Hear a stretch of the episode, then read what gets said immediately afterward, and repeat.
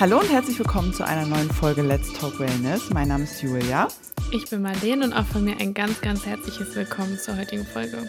In diesem Podcast hier sprechen wir über alle Themen, die für uns mit Wellness zu tun haben. Dazu gehört persönliche Weiterentwicklung, Spiritualität und körperliche und mentale Gesundheit.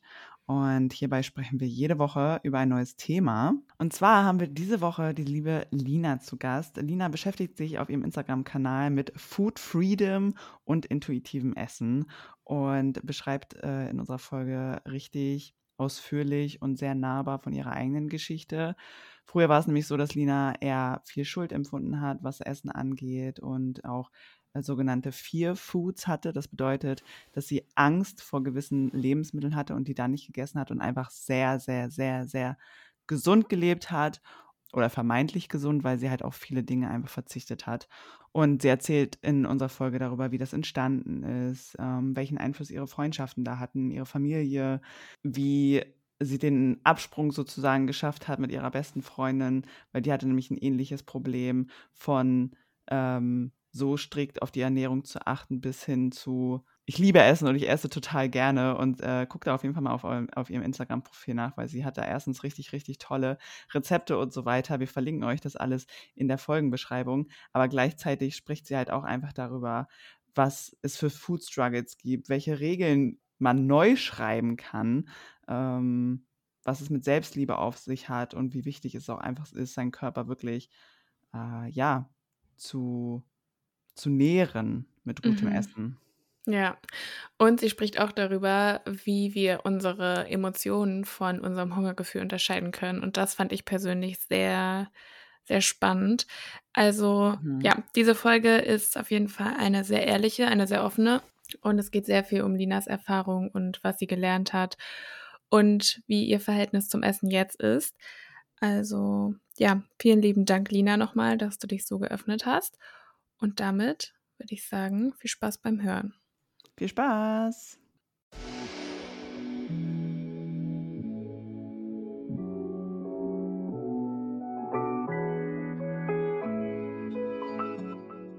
Ja, aber ach, ich weiß ja auch nicht, ich habe ein bisschen länger gebraucht, so für meinen Bildungsweg gefühlt, weil ich irgendwie nie so das Richtige für mich gefunden habe. Und deshalb war es mir irgendwie auch immer so klar, dass ich was für mich machen will und das machen will, was mich erfüllt. Und einfach immer so unglücklich war. Und ich glaube, dann entwickelt sich das halt daraus auch so. Mhm. Mhm.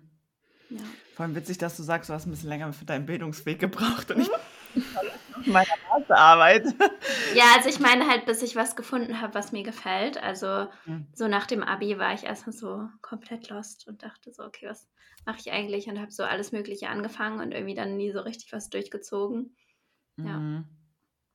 Und jetzt hast aber du aber schöner, ja. dass du was gefunden hast, genau. Voll schön. Ja.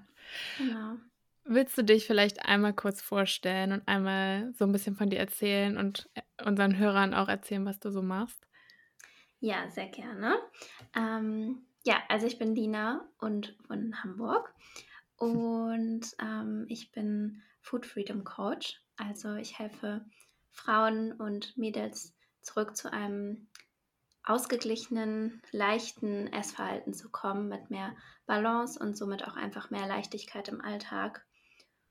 Und ja, bin da sehr, sehr happy mit und verbinde einfach so meine eigene Geschichte damit. Also ich bin einerseits gelernte Ernährungsberaterin, aber ähm, genau, kenne so dieses ganze, diese ganze Geschichte, wenn man in ein ungesundes Essverhalten reinrutscht und ja, da nicht so richtig weiß, wie man da rauskommen soll und bringe da einfach meine persönliche Erfahrung mit rein. Ich finde, das ist immer so viel wert, wenn man wirklich jemanden hat, der das so selber schon mal durchgemacht hat, weil ich finde immer, dann kann man so auf so einer ganz anderen Ebene irgendwie einsteigen und hat irgendwie so ein, so ein Grundverständnis füreinander, was ich finde, was manchmal sonst vielleicht ein bisschen fehlen kann. Ja, voll. Also, ich habe mir leider viel, viel, viel zu spät Hilfe geholt damals. Und für mich war es auch immer so, dass ich mir dachte, okay, wenn muss halt das auch jemand sein, der das auch versteht und nachvollziehen kann, weil man fühlt sich einfach so schnell auch unverstanden, weil ja, wenn man es nicht selber durchgemacht hat, dann weiß man irgendwie nicht, wie es sich anfühlt. Würdest du uns mal erzählen, wie da genau deine Geschichte ist? Möchtest du das teilen? Ja, klar, gerne. Also ich bin da sehr offen mit. ähm, ja, also ich kann mal so ein bisschen in der Kindheit vielleicht anfangen. Also ich war immer ein sehr sportliches Mädchen, immer relativ dünn und klein und immer so, ja, also das war einfach so meine, meine Art und ich war immer irgendwie in Bewegung und immer jeden möglichen Sport gemacht und brauchte auch immer so, also musste mich immer so richtig auspowern. Und ja, dann mit der Pubertät fing das halt so ganz normal an, dass ähm, ja, man irgendwo an manchen Stellen einfach ansetzt und äh, der Körper sich einfach weiterentwickelt. Und das war für mich irgendwie so total komisch, weil ich das einfach nicht von mir kannte. Und ja, fing dann einfach an, mich auch unwohler in meinem Körper zu fühlen. Aber das war eigentlich noch gar nicht so der Punkt. Dann fing das eher so durch Freundschaften an, dass ähm, in den Freundschaften ja die Mädels mehr auf ihre Figur geachtet haben und mehr Sport gemacht haben und auch mehr so Kommentare kamen, wie zum Beispiel, ich weiß nicht, ob ihr das kennt, aber damals war diese Thigh Gap so ein Thema, dass man diese Lücke zwischen den Oberschenkeln hat. Mhm. Und das ist bei mir genetisch mhm. einfach überhaupt nicht möglich, weil ich halt eine super schmale Hüfte habe. Mhm. Und dann geht es halt einfach nicht. Und ähm, eine Freundin von mir hatte das dann irgendwie, hatte darüber gesprochen. Ich war so, was ist das denn überhaupt? Weil ich kannte mich damit einfach null aus. Und sie war so, ja, das ist halt das, was du nicht hast. So, und dann dachte ich so, okay, ich bin nicht gut genug und ich bin nicht dünn genug. Und ja, solche Themen kamen dann einfach hoch und ich war immer früher eine sehr, sehr intuitive Esserin, würde ich sagen. Also ich habe auch wirklich sehr viel ähm, Junkfood gegessen und meine Eltern hatten es nicht leicht mit mir. Meine Mama hat immer versucht, uns gesund zu ernähren, aber ähm, ja, ich würd, hätte am liebsten immer nur meinen Nutella-Toast zum Frühstück gegessen, irgendwie Nudeln mit Ketchup und Pommes oder sowas oder Kartoffelgratin. ähm, ja, und dann fing das natürlich irgendwie an, dass ich auch angefangen habe, mich mit Ernährung mehr auseinanderzusetzen, angefangen habe, irgendwie wieder mehr Sport zu machen und ähm, dann durch YouTube-Workouts und äh, Joggen. Ich bin immer mit meinem Papa joggen gegangen, irgendwie so zwei, dreimal die Woche. Und ja, habe dann natürlich auch relativ schnell irgendwie gesehen, dass es was bringt. Mhm. Und bin dann da irgendwie immer mehr reingerutscht, dass ich immer dachte, okay, immer, ich will immer mehr, weil natürlich kam von außen auch die Bestätigung, dass ich dünner geworden bin. Und ähm, auch wenn sich die Menschen in meinem Umfeld eher Sorgen gemacht haben. Für mich war es natürlich einfach eine Bestätigung, okay, ich bin gut genug jetzt. Und habe mich aber gleichzeitig immer mehr sozial isoliert, ähm, hatte keine Energie mehr, keine Lebensfreude, hatte meine Periode nicht mehr. Also es war alles so, ich hatte eigentlich nichts, aber nur den Traumkörper, den ich immer haben wollte. Hm. Und dieser vermeintliche Traumkörper, für mich war es in dem Moment perfekt. Also ich wollte natürlich immer noch mehr und noch mehr. Aber wenn ich mir jetzt Bilder anschaue von damals, dann wird es mir irgendwie ganz anders. Also es ist natürlich dann immer, man nimmt sich selber immer ganz anders wahr. Und ähm, ja, das ging dann leider viel zu lange so. Also als ich wirklich ins Untergewicht gerutscht bin, war ich so 16. Und ähm, ja, dann quasi die Oberstufenzeit über. Nach dem Abi war ich dann reisen mit zwei Freundinnen in Neuseeland und Australien und auch da noch. Also das ist auch so eine Sache, die ich extrem bereue, ähm, dass ich die Zeit da gar nicht genießen konnte. Also das ist echt so ein Punkt, wo ich mir denke, dass diese Zeit gibt mir niemand wieder, weil ich wirklich nur ans Essen gedacht habe und nur ähm, daran gedacht habe, okay, wo können wir jetzt noch wandern gehen, damit ich mich noch möglichst viel be bewege oder wie kann ich noch ein Workout einbinden und ähm, ja, war da einfach so sehr gefangen in mir selber. Ja, und danach ähm, fing das dann so langsam an, dass ich irgendwie wieder ein bisschen mehr zugenommen habe und ins Normalgewicht gekommen bin und auch eigentlich echt happy damit war. Aber dann kam ein Kommentar von außen, aus ähm, dem Bekanntenkreis, der mich dann irgendwie wieder ziemlich zurückgeworfen hat. Also ich weiß, dass das überhaupt nicht böse gemeint war, aber mir wurde dann halt gesagt, ach ja, Lina, du hast aber auch ganz schön zugelegt.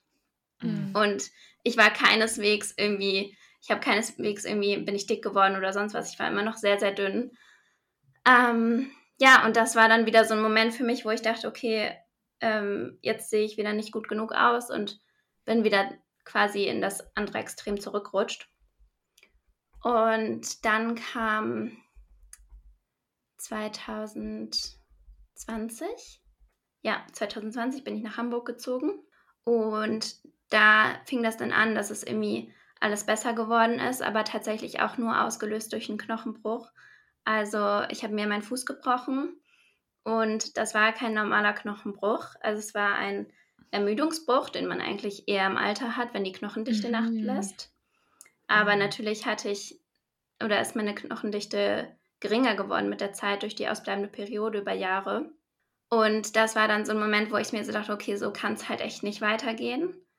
Und war dann gleichzeitig auch dazu gezwungen, einfach mich nicht mehr zu bewegen, nicht spazieren zu gehen, keinen Sport zu machen und einfach mal zu chillen und den Körper so ein bisschen ja, runterzubringen. Hm.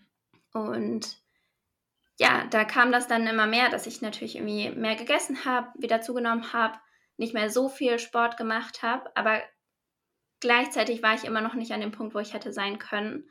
Also ich habe immer noch nicht gefrühstückt, habe das Frühstück ausgelassen, immer noch zu wenig gegessen und immer noch meinen Fokus auf Hit-Workouts gelegt und mich immer noch sehr mit diesem Clean Girl identifiziert. Also ich hatte immer noch Dinge, die ich nicht gegessen habe und Dinge, vor denen ich Angst hatte und ähm, ja, habe so nach außen hin immer so gesagt, okay, es geht mir gut und ich bin geheilt und was auch immer. Und ähm, habe mich aber trotzdem immer noch sehr in meiner Comfortzone bewegt und ähm, war sehr, sehr eingeschränkt einfach noch im Alltag. Und ja, dann kam das mit der Zeit, dass ich einfach in den letzten beiden Jahren mich meinen Fears, also meinen Fear Foods auch gestellt habe und ähm, einfach diese Balance wiedergefunden habe in der Ernährung und auch im Sport und so, so dankbar bin, über diese Entscheidung aus meiner Komfortzone rauszutreten. Und auch wenn es echt nicht einfach war, also gerade so, als dann die Momente kamen, wo mir meine Hosen nicht mehr passten, dachte ich mir immer so, okay, was ist, wenn du einfach so weitermachst wie bisher und wieder zurückgehst und es wäre ja alles viel einfacher, aber ähm, ich habe mir dann immer vorgestellt, wo ich hin möchte und wo ich sein möchte und wie entspannt ich sein möchte mit der Ernährung. Und ähm, ja, es hatte alles seinen Sinn und jetzt bin ich sehr, sehr, sehr happy, so wie es jetzt ist und gebe eben genau das, was ich durchgemacht habe, auch weiter. Mm. Das ist halt immer so, ich finde das Höchste, was man mit seinem Leid und seinen eigenen Erfahrungen, die man so durchgemacht hat, machen kann, wenn man die dann irgendwie umwandelt und an andere weitergibt und anderen dann dadurch hilft. Also richtig, richtig schön, ähm, mhm. dass du das so machen konntest. Und du hast ja erzählt, dass du dir den Fuß gebrochen hast und dass das so ein Ermüdungsbruch war. Hast du das genau. in dem Moment, wo das passiert ist oder halt in dieser Zeit, wo das passiert ist, so direkt miteinander in Verbindung gebracht und hast du dann irgendwie, ich sag jetzt mal so, verstanden, dass es halt durch deine Art und Weise, wie du gelebt hast, so dazu gekommen ist? Im ersten Moment überhaupt nicht. Also ich wusste es in mir drin, Mhm. Aber ich wollte es mir nicht eingestehen. Also ich war immer so, ach, ich ernähre mich so gesund und ich lebe so mhm. gesund und das kann ja gar nicht sein. Das ist mhm. einfach bei mir genetisch bedingt. So. Es war auch genau das gleiche mit der Periode, wo ich meine Periode verloren habe, habe ich auch, ich bin von Arzt zu Arzt gelaufen und habe gesagt, ja, ich mache ja alles und ich esse so viel und ich weiß nicht, woher das kommt. Meine Figur, das ist einfach genetisch bei mir, das ist ganz natürlich. Ähm, mhm.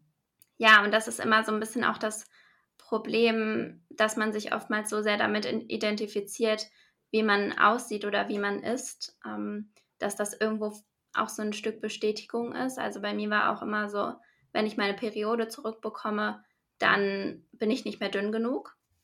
Ähm, und deshalb natürlich unterbewusst will man sie dann gar nicht zurückbekommen. Und mit dem Knochenbruch war es dann tatsächlich erst so, dass ich mir so dachte, nee, das kann nicht sein, das ist Bestimmt liegt es an einem Vitamin D-Mangel oder so. Habe dann ganz viel Vitamin D genommen. Hat natürlich nichts gebracht.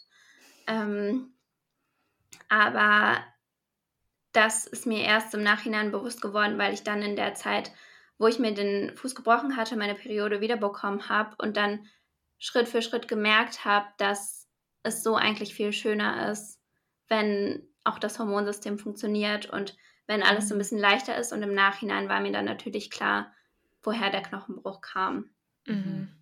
Krass, ey, manchmal braucht man einfach solche Sachen, die einen so richtig, die im ersten Moment halt so richtig schlimm sind, aber Voll. anders merkt man es manchmal einfach nicht. Also ja, und das ist so traurig, weil man weiß seine Gesundheit immer erst zu schätzen, wenn man sie nicht mehr hat, gefühlt. Also mhm. ich finde, man ist viel zu selten dankbar über das, was man hat oder über die Gesundheit. Und wenn man dann mal wirklich krank ist, dann merkt man, wie kacke das echt ist mhm. und wie sehr einen das auch mental runterziehen kann. Voll. Das stimmt. Gab es damals, als du denn, du hast ja gesagt, dann gab es so diesen Übergang, dass du langsam dich deinen Ängsten gestellt hast und dadurch mhm. dann auch mhm. gemerkt hast, okay, ich muss etwas an meiner Lebensweise ändern. Gab es dafür einen Auslöser? Hast du irgendwo was gesehen? Hat irgendjemand darüber gesprochen? Hattest du irgendeinen Moment, irgendeinen Erleuchtungsmoment? Kannst du dich da noch erinnern? Oder war das so, so fließend? Ja, also mh, mm, tatsächlich war das so, dass meine beste Freundin in einer ähnlichen Situation war wie ich. Und das so ein bisschen durch sie ausgelöst war, dass sie dann irgendwann so war, boah, ich habe da keinen Bock mehr drauf, ich will das nicht mehr.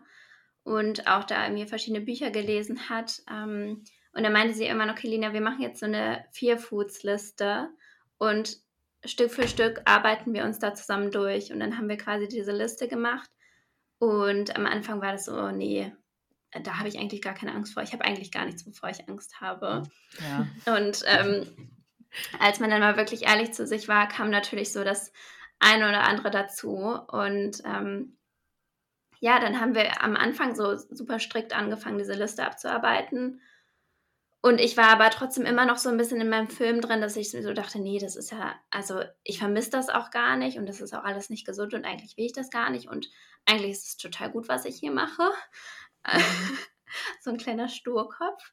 Mhm. Ähm, ja, aber dann mit der Zeit habe ich mir dann, also habe ich dann auch gemerkt, dass das einfach alles, ja, wirklich gut tut und einfach diese Balance super wichtig ist, weil es mir mental auch so viel hilft und ich so viel befreiter bin und auch gemerkt habe, dass wie viel Raum dieses Essen wirklich in meinem Alltag eingenommen hat, also wie viel Energie und Zeit das gezogen hat, ja. weil man wirklich nur daran denkt und an nichts anderes mehr denken kann und gemerkt habe, dass ich mich viel mehr auf mich und meine Träume und Wünsche quasi fokussieren kann.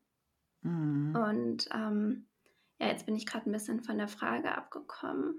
Ob es einfach einen Erleuchtungsmoment gab, aber du hast ja erzählt, das kam durch deine Freundin. Ja, genau, genau. Wir hatten uns dann da so ein bisschen zusammen durchgearbeitet und bei mir kam es alles ein bisschen später, aber mhm. ähm, ja, so ein bisschen dadurch. Ich liebe die Idee irgendwie, dass ihr so eine Liste gemacht habt und dann so gemeinsam das so nach und nach abgehakt habt. Mhm. Weißt ja. du noch, was, was so auf deiner Liste drauf stand, was so deine vier Foods waren? Ich habe die Liste noch, warte. Ah, crazy. Kann ich mal raussuchen. Ähm, genau, wir hatten dann am Anfang, wie gesagt, so sehr ähm, strikt alles abgearbeitet und irgendwann kam das so ganz natürlich, dass wir immer irgendwie auf einmal so alles gegessen haben und so waren, okay, wir brauchen diese Liste eigentlich gar nicht mehr, weil wir jetzt eh schon alles durch haben. Aber was da drauf war, waren zum Beispiel Burger, Donuts, ähm, allgemein so frittierte Sachen, Kekse, normaler Kuchen, Franzbrötchen, Döner, Pommes. Ähm, bei mir war auch Pasta eine lange Zeit ein sehr großes Thema und Brot. Also Pizza komischerweise gar nicht. Ich habe sehr gerne und sehr viel Pizza gegessen. Ähm, okay. Aber auch, also auch nur ohne veganen Käse. Also ich habe immer den Käse weggelassen, dachte dann dadurch, ja, dann spare ich mir quasi die Fette ein, dann ist das gar nicht mhm. so schlimm. Ähm, mhm.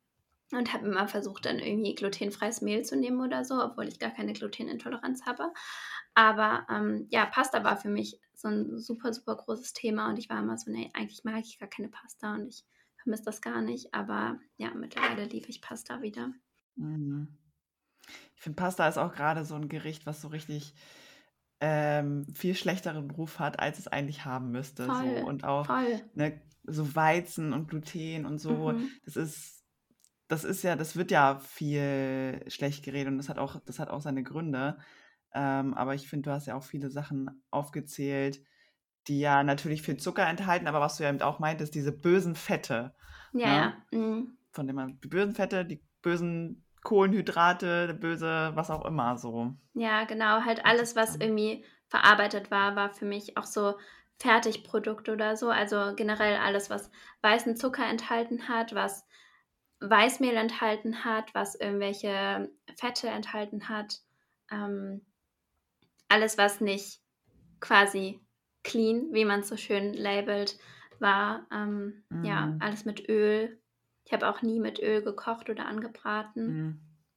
Ja. Hm. Es kommt, also es kommt natürlich auch immer so auf die Balance an. Aber generell ist es halt überhaupt nicht gesund, wenn man so Lebensmittel so kategorisch als schlecht und ich darf das nicht essen und so einordnet.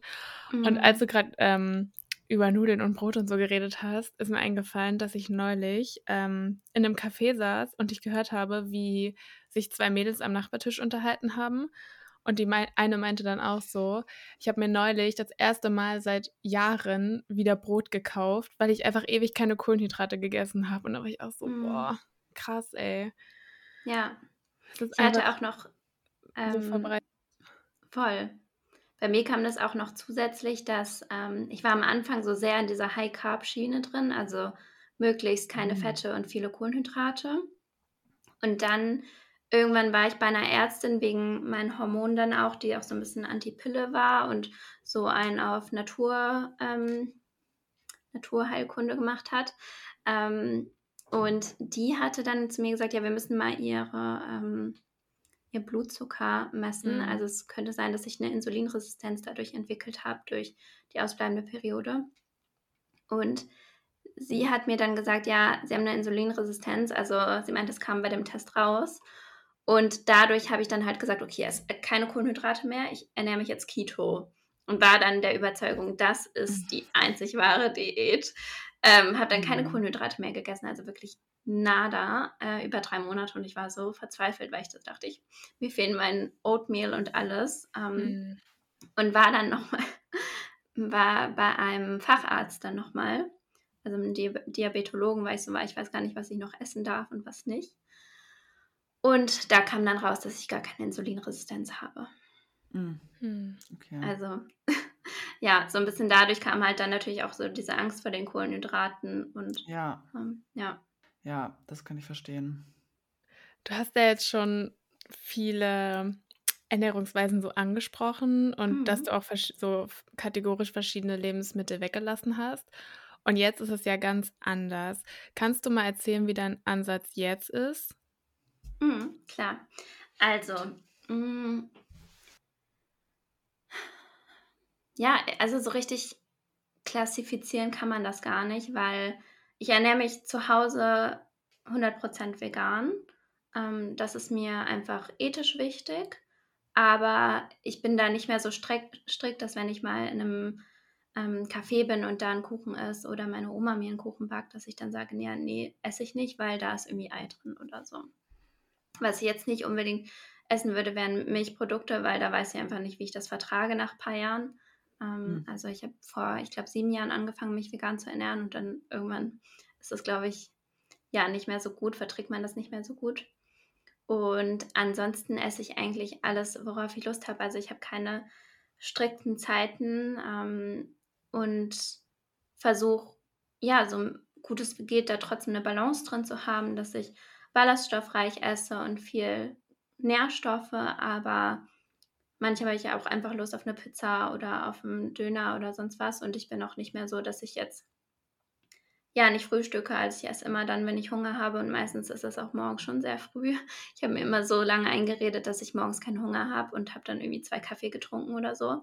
Mhm. Ähm, was natürlich auch super schlecht ist für die Hormone, muss man sagen. Mhm. Ja. Und ja, wie gesagt, also es gibt da keine Regeln. Ich liebe aber trotzdem einfach meine Bowls und ganz viel Obst und Gemüse und merke auch so richtig, ich war jetzt zum Beispiel am Wochenende bei meinen Eltern und habe da sehr viel, ähm, ja, Nudeln, Pizza und wir hatten dann noch irgendwie Grünkohl gegessen. Und da war ich dann so wirklich danach so, oh, ich muss jetzt ganz viel Gemüse essen und was Frisches, weil ich so richtig das Bedürfnis danach hatte.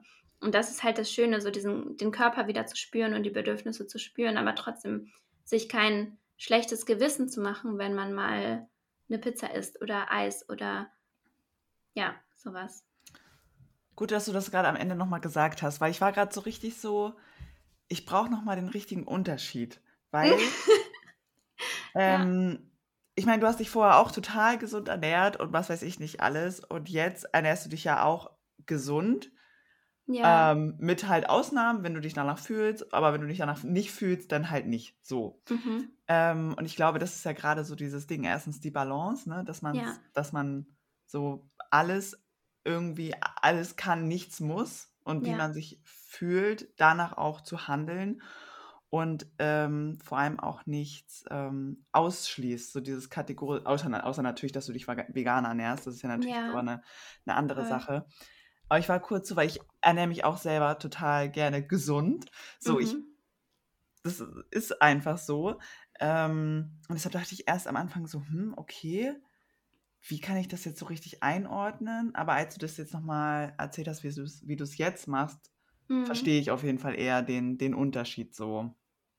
Ja, ich finde halt mittlerweile dieses, diesen Begriff gesunde Ernährung ein bisschen schwierig, weil was viele unter einer gesunden Ernährung verstehen, ist halt wirklich dieses kein Zucker, kein Weißmehl, nur glutenfrei, ähm, keine Öle, keine irgendwelchen Fette, sondern wirklich 100% pflanzenbasiert.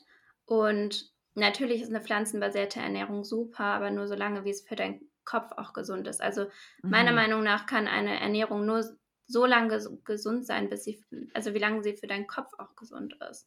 Wenn dein Kopf da nicht mehr mitspielt oder das dich in irgendeiner Weise einschränkt, dann ist es nicht gesund für dich.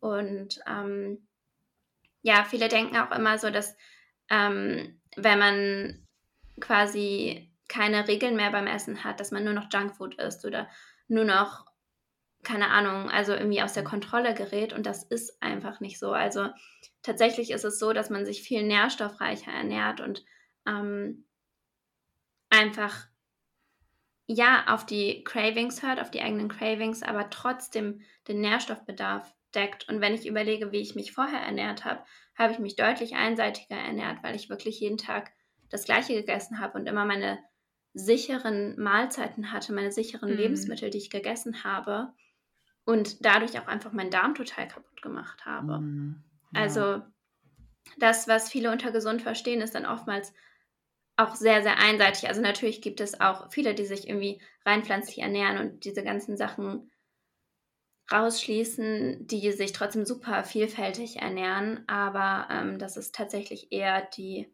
Minderheit. Mhm. Ja. Was würdest du denn jemandem sagen oder raten, der vielleicht oder die vielleicht der Meinung ist, okay, irgendwie glaube ich, dass ich doch nicht so ein gesundes Verhältnis zum Essen habe. Also was würdest du jemandem so als ersten Schritt oder so oder als, als richtungsweisend raten? Mhm. Als ersten Schritt würde ich tatsächlich immer raten, hol dir Unterstützung. Also du musst da nicht alleine durch. Und das zu erkennen, dass du ein ungesundes Verhältnis zum Sport oder zum Essen hast, ist der erste Schritt und man muss es wirklich wollen, da rauszukommen. Du musst dich deinen Ängsten stellen und es ist kein einfacher Weg, aber es macht es einfacher, wenn du dir Unterstützung holst. Also ich habe für diesen ganzen Weg fünf Jahre gebraucht. Und ja. das ist so viel Lebenszeit, die man da verliert. Natürlich kann man das auch alleine schaffen, aber es ist oftmals, wenn man sich alles alleine auflädt, rutscht man viel schneller wieder zurück, als wenn man wirklich jemanden an der Hand hat, der einen unterstützen kann. Mhm. Ähm, und ansonsten ist es natürlich wichtig, erstmal zu schauen, dass du genug isst, also dass du deinem Körper erstmal genug gibst und genug sind nicht 1200 Kalorien am Tag, sondern wirklich genug und ähm, keine Mahlzeiten auslässt, sondern wirklich jede Mahlzeit isst, am besten noch Snacks dazu und ja, deinem Körper erstmal wieder so diese Energie wiedergibst und ihm das Vertrauen gibst, er kann sich auf dich verlassen, weil das, was mhm. du vorher gemacht hast, ist im Grunde nur dein Körper alleine lassen, im Stich lassen mit all seinen mhm. Aufgaben. Und dein Körper braucht deine Unterstützung, um zu funktionieren, und wir brauchen unseren Körper, um zu leben. Mhm. Ähm, und dann kannst du Stück für Stück anfangen, deine Feel Foods wieder zu integrieren, weil das Schöne ist, wenn du erstmal deinem Körper genug gibst und erstmal genug isst, dann hast du viel weniger das Gefühl, danach in diese Binge-Fallen reinzurutschen. Also dich zu überessen, weil du weißt, du bist satt und dein Körper hat genug und dein Körper weiß auch, dass er dir vertrauen kann. Und es ist nicht ähm, notwendig, dich zu überessen oder zu viel davon zu essen, weil du weißt, du kannst es am nächsten Tag wieder essen oder du kannst in einer Stunde wieder essen. Ähm, ja. Genau, und dann natürlich einfach auch am Body Image arbeiten, also an deinem Verhältnis zu deinem Körper. Wie sprichst du mit deinem Körper? Wie schaust du dich im Spiegel an? Wie sprichst du im Spiegel mit dir? Wie siehst du dich vielleicht auch? Wie, keine Ahnung, berührst du dich? Also viele berühren sich ja auch irgendwie gar nicht überhaupt an der Haut oder setzen sich gar nicht mit ihrem Körper auseinander. Ähm, Hast du da irgendwie ja. so, so Übungen gemacht, so dich irgendwie vor den Spiegel gestellt oder irgendwie, keine Ahnung, irgendwas gemacht? Ja, also im Grunde war es natürlich sehr, sehr viel Arbeit mit dem ähm, Selbstvertrauen und dem Selbstbild, weil ähm, ja, ich früher immer ein sehr, sehr, sehr introvertiertes und sehr schüchternes Mädchen war und ein sehr geringes Selbstwertgefühl hatte und natürlich da durch meine Figur dann irgendwann das Gefühl hatte, ich bin was wert und das ist mein Wert. Mhm. Ähm, und natürlich ist das dann, wenn der Körper sich verändert, erstmal super, super schwierig, sich irgendwie anzuschauen im Spiegel und habe mich dann teilweise so auch einfach versteckt und mich nicht angeschaut, weil ich mir dachte, das ist nicht gut. Aber ähm, was mir sehr geholfen hat, ist auch mal das Ganze aus der Perspektive von meinem Körper zu sehen. Also nicht nur immer von mir auf meinen Körper zu schauen, sondern auch mal darüber nachzudenken, was würde mein Körper mir in dem Moment sagen? Also wenn ich so mit meinem Körper spreche, wie verletzt wäre mein Körper oder wie verletzt ist mein Körper, wenn ich so mit ihm spreche? Ähm, weil unser Körper will uns in keinem Moment was Böses und wir tendieren dazu immer unseren Körper zu beschuldigen für die Symptome, die wir haben. Aber letztendlich sind wir schuld an dem Ganzen, weil unser Körper eigentlich nur Hilferufe aussendet. Und unser Körper kann ohne uns nicht funktionieren. Und wenn wir so schlecht mit unserem Körper reden, ja, ist es eigentlich schon super, super traurig und sich vielleicht mal in diese Position von dem Körper hineinzuversetzen, als wäre der Körper wirklich eine eigenständige Person und wir würden so mit ihm reden. Mhm. Ähm, das hat mir sehr geholfen. Ja, ich glaube, hier hilft vielleicht auch dieses, ähm, würdest du so, wie du mit dir selber sprichst, mit deiner besten Freundin oder mit deiner Tochter Voll. sprechen? So, das, das zieht mich immer aus diesem Moment raus, wenn ich mal irgendwie ja. negativ mit mir spreche, dann bin ich so, okay, stopp, das ist hammer Voll. mies, was du hier gerade erzählst. So. Ja. Mhm. Ähm, aber ich glaube, das ist so ein, das muss man immer und immer und immer und immer wieder machen. So, ich glaube, ja. das ist so ein Prozess, der das ganze Leben lang irgendwie andauert, weil es immer wieder irgendwas gibt, bei dem man denkt, ähm, ich bin nicht wertvoll genug. Mhm. So. Ja. Das ist echt so Und, ein lebenslanger Prozess einfach. Ja. ja. Und was ich gerade noch dachte, ähm, auch zum Thema Körperbild und so, ich glaube, da ist auch gerade heutzutage ganz, ganz wichtig, was konsumierst du? Also mhm. ähm, bezogen auf soziale Medien. Es gibt ja mittlerweile so viele tolle Profile bei Instagram, die wirklich echte Frauenkörper zeigen, mit allem, was dazugehört. Es ist wirklich ein Traum. Das hat mir persönlich richtig, richtig doll geholfen, als ich wirklich mal Frauen gesehen habe, die so aussehen wie ich, die man ja, ja sonst gar nicht so sieht im Internet. Voll. Und dass man da vielleicht auch schon anfängt, weil das ist unterbewusst, weißt du? Das sind diese, diese unterbewussten Bildchen, die du siehst, wo du denkst, ach, mhm. das interessiert mich doch gar nicht. Nein, das kriegst du ja den ganzen Tag in deinen Kopf, in deinen Geist äh, rein und dann beeinflusst es dich. Und wenn man da vielleicht schon so aktiv, ähm, da kann man ja wirklich aktiv schon was verändern, so im Außen sozusagen. Ja. Das hat mir auch geholfen. Voll. Also halt einerseits schauen, wem folgt man zum Beispiel auf Instagram oder so. Und ja. ich weiß nicht, ob ihr TikTok habt, aber da finde ich das sehr, sehr gruselig, was einem ausgespielt wird. Also ich habe manchmal das Gefühl, diese App kennt einen besser als man selber oder weiß selber, weiß besser, was man sehen möchte, als man selber. Ähm, mhm. Und wenn man da natürlich dann auf, ja, allgemein viel auf irgendwelchen Seiten mit Abnehmen oder Körper oder Fitness oder so unterwegs ist und clean Ernährung in dem Sinne, ähm, dann wird einem das natürlich auch ausgespielt. Und ja. da muss man halt einfach super achtsam mit sein, weil ich selber konnte da zum Glück immer relativ gut eine Grenze setzen, weil ich selber auf Social Media unterwegs bin und weiß, dass viele einfach immer nur die besten Seiten von sich zeigen. Mhm. Ja. Und es diese Authentizität gar nicht gibt. Also du wirst niemals eine Person hundertprozentig so erleben auf Social Media, wie sie wirklich ist.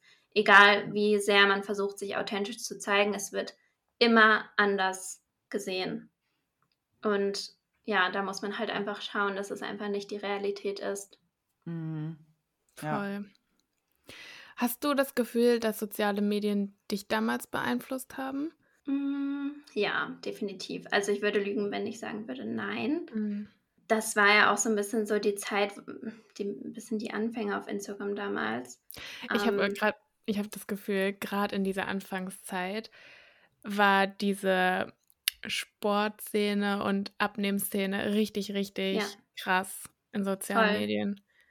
Ja, und da war das halt auch noch viel extremer mit den Photoshop-Bildern mhm. und so. Also da war alles noch sehr viel gestellter und ganz, ganz anders, als man das jetzt auf Instagram hat. Und man hatte diese Stories noch nicht. Man hat ja wirklich nur die Bilder gesehen. Mhm. Ähm, und auf Bildern kann man halt einfach so, so viel verändern. Und dann, ja, habe ich natürlich auch vielen Fitnessseiten gefolgt und mir mal gesagt, nee, das motiviert mich nur, das inspiriert mich. Ich vergleiche ja. mich damit nicht.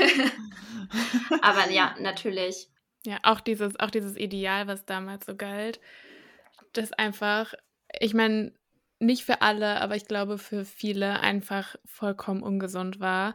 Aber alle haben das irgendwie so gesehen und so voll idealisiert. Und ich glaube, in dieser Zeit haben sehr viele Menschen ein gestörtes Verhältnis zu ihrem Essverhalten entwickelt, ehrlich gesagt. Ja. Ich muss aber leider sagen, dass ich finde, dass sich das gerade schon wieder in eine sehr, sehr schlechte Richtung entwickelt. Also ich finde, dass aktuell, es kommt natürlich immer darauf an, wem man folgt, aber viel auf den sozialen Netzwerken wieder unterwegs ist mit sehr ähm, ja, ungesunden Körperbildern. Ähm, ich weiß nicht, ob ihr diesen He Heroin-Chick-Trend mitbekommen habt, mhm. dass das ja wieder jetzt so ein Ding werden soll. Also ich habe das Gefühl, es wird wieder, gerade wieder leider so ein anderes Extrem. Ähm, ja, muss man halt immer schauen, was man konsumiert und wem man folgt. Und mhm. vielleicht auch im Fall der Fälle einfach mal die App komplett deaktivieren. Also ist natürlich erstmal dann ein Entzug, weil es natürlich irgendwo eine Sucht ist, die man im Alltag hat und mhm. man fühlt sich abgeschirmt, aber es ist dann einfach besser. Ja. Mhm. Würdest du deine Ernährungsweise als intuitives Essen bezeichnen? Ja. Ja. Doch. Und gibt es da, oder wie kannst du uns vielleicht mal so durch so einen Prozess durchführen? Also, wenn du jetzt zum Beispiel merkst, du hast Hunger, Hörst du mhm. dann irgendwie in dich rein, worauf du Hunger hast? Oder weißt du das sofort? Oder kannst du uns da mal so ein bisschen mitnehmen, wie das immer abläuft? Ja, also wenn ich, ja, jetzt mal angenommen, es ist mittags und ich bekomme Hunger und denke mir, okay, worauf habe ich jetzt Lust? Habe ich Lust auf was Herzhaftes oder habe ich Lust auf was Süßes? Habe ich Lust auf ein Porridge oder ein Joghurt oder Pasta oder eine Salatbowl. Ähm, da schaue ich natürlich auch immer, was ich zu Hause habe. Also es ist nicht so, dass man bei der intuitiven Ernährung immer nur das isst, worauf man Lust hat und immer genau zu dem Zeitpunkt, wo man Hunger hat und auch nie irgendwie Hunger hat oder nie sich überessen hat. Das ist ganz normal, das ist menschlich. Wir sind alle nur Menschen und ähm, so gut es eben geht in unserer Gesellschaft, sich intuitiv zu ernähren, tue ich das und schaue immer dann natürlich, was ich zu Hause habe. Also es ist nicht immer alles verfügbar und ähm, ja, versuche aber trotzdem immer darauf zu hören, worauf ich jetzt gerade Hunger habe, wann ich satt bin, wann ich Hunger habe und ob ich wirklich Hunger habe oder ob es irgendeine andere Emotion ist, die eigentlich gerade mhm. raus will. Mhm. Langeweile zum Beispiel. ja, vielleicht. vielleicht. Ich glaube auch, dass emotionales Essen eine viel, viel größere Rolle spielt, als, als wir das so glauben. Also ich glaube, dass wir ganz, ganz oft alle emotional essen, ohne dass wir uns dessen so richtig bewusst sind. Also ich beobachte das bei mir auf jeden Fall. Mhm. Ähm, ich habe mich da auch neulich mit einer Freundin drüber unterhalten und sie war auch so, ich glaube, Emotionen spielen bei meinem Essen einfach eine größere Rolle, als ich das jemals dachte. Ähm, das ist tatsächlich bei ganz, ganz vielen so, weil viele ihre Emotionen nicht nach außen bringen und nicht ähm, einordnen können und wir in einer Gesellschaft leben, wo einerseits das Thema mentale Gesundheit immer präsenter wird, aber trotzdem wir auch in einer extremen Leistungsgesellschaft leben, wo Emotionen oftmals als Schwäche angesehen werden. Ja. Und sich da einfach drüber bewusst zu werden, wenn du traurig bist, dass du traurig sein darfst und dass es okay ist und dass da gerade ganz andere Emotionen sind und du nicht hungrig bist, sondern einfach nur diese Emotionen freilassen darfst und es ist okay, dass du dich in dem Moment so fühlst und das anzunehmen und ähm, damit umzugehen. Das haben viele nie gelernt, weil wir einfach so aufgewachsen sind. Würdest du sagen, dass ein ja, gestörtes Verhältnis zum Essen immer ein, ein Symptom eher für etwas Grundlegenderes ist? Oder immer ist vielleicht ein schwieriges Wort? So. Immer würde ich nicht sagen. Also es ja. gibt Essstörungen, die sich aus anderen psychischen Krankheiten heraus entwickeln, also ähm, die sich vielleicht auch aus einer Depression heraus entwickeln oder was dann Hand in Hand geht.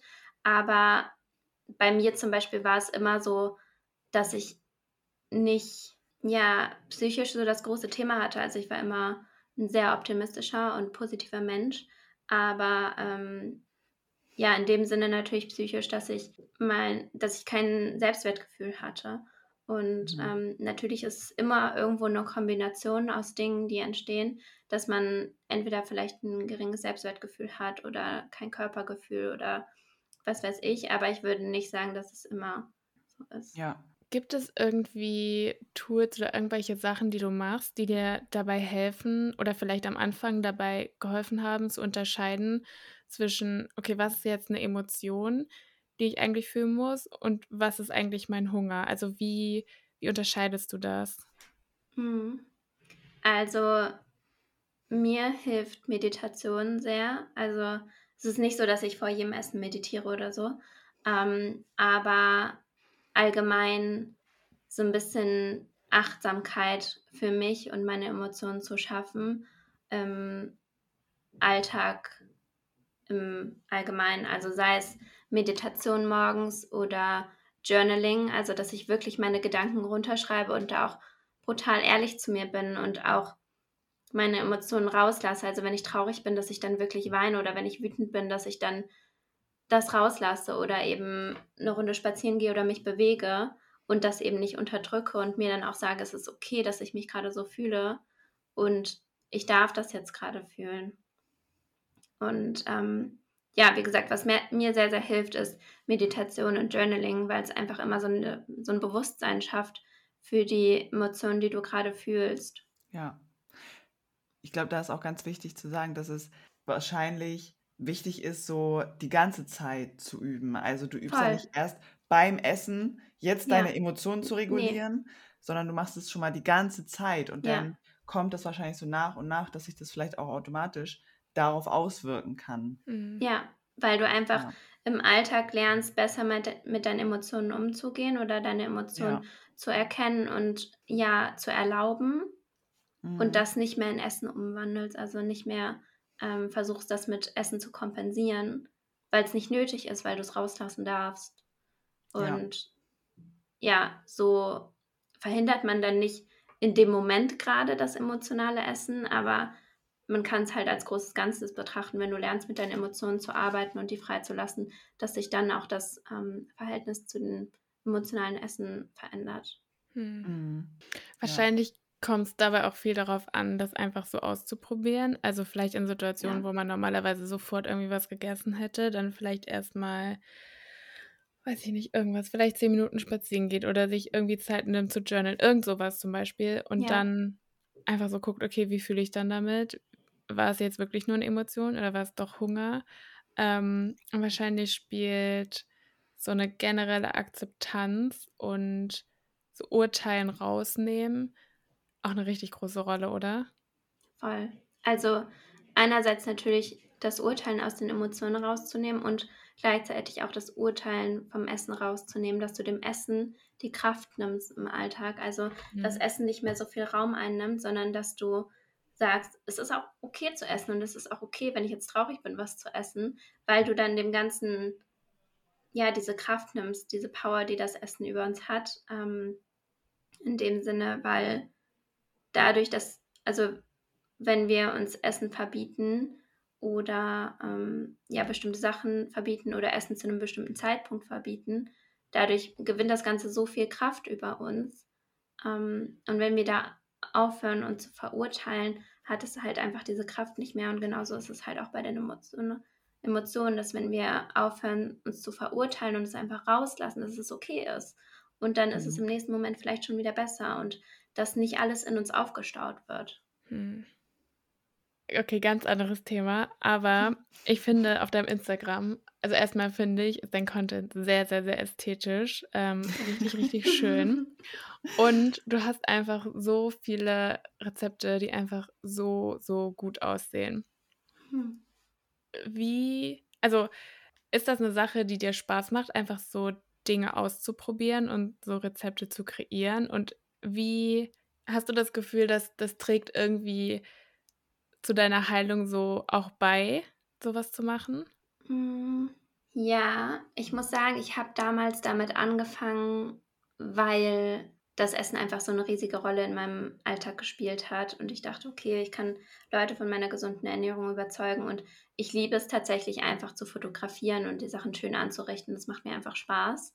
Mhm. Ähm, ich war früher nie so richtig die Köchin, habe mich dann aber irgendwann einfach mehr so mit Kochen auseinandergesetzt und auch selber mehr gekocht. Und es hat mir einfach immer mehr Spaß gemacht. Ähm, und ich liebe es auch, neue Dinge auszuprobieren. Aber ich muss ganz ehrlich sagen, dass ich in der Phase wo es mir nicht so gut ging, trotzdem, dass es, also dass es mich nicht geheilt hat, sondern dass ich viel Essen auch dann meinen Eltern gegeben habe oder also viele Dinge gar nicht selber gegessen habe, die ich fotografiert habe damals. Also heute ist das anders. Natürlich kann ich nicht alles selber aufessen, sondern teile auch mit meinen Freundinnen, aber ich schmeiße nichts weg oder ähm, ich würde sagen, es ist sehr authentisch, was ich esse ähm, und was ich da zeige. Hm. Und ja, es macht mir einfach Spaß, Menschen zu inspirieren und irgendwie äh, spielt bei mir tatsächlich der ästhetische Faktor auch eine große Rolle, weil ich das liebe, schöne Videos zu machen oder Fotos.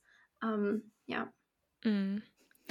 Und was sind so deine Top-Lebensmittel, die du gerade einfach richtig, richtig richtig gerne isst und auf die du gerade im Moment irgendwie nicht verzichten könntest?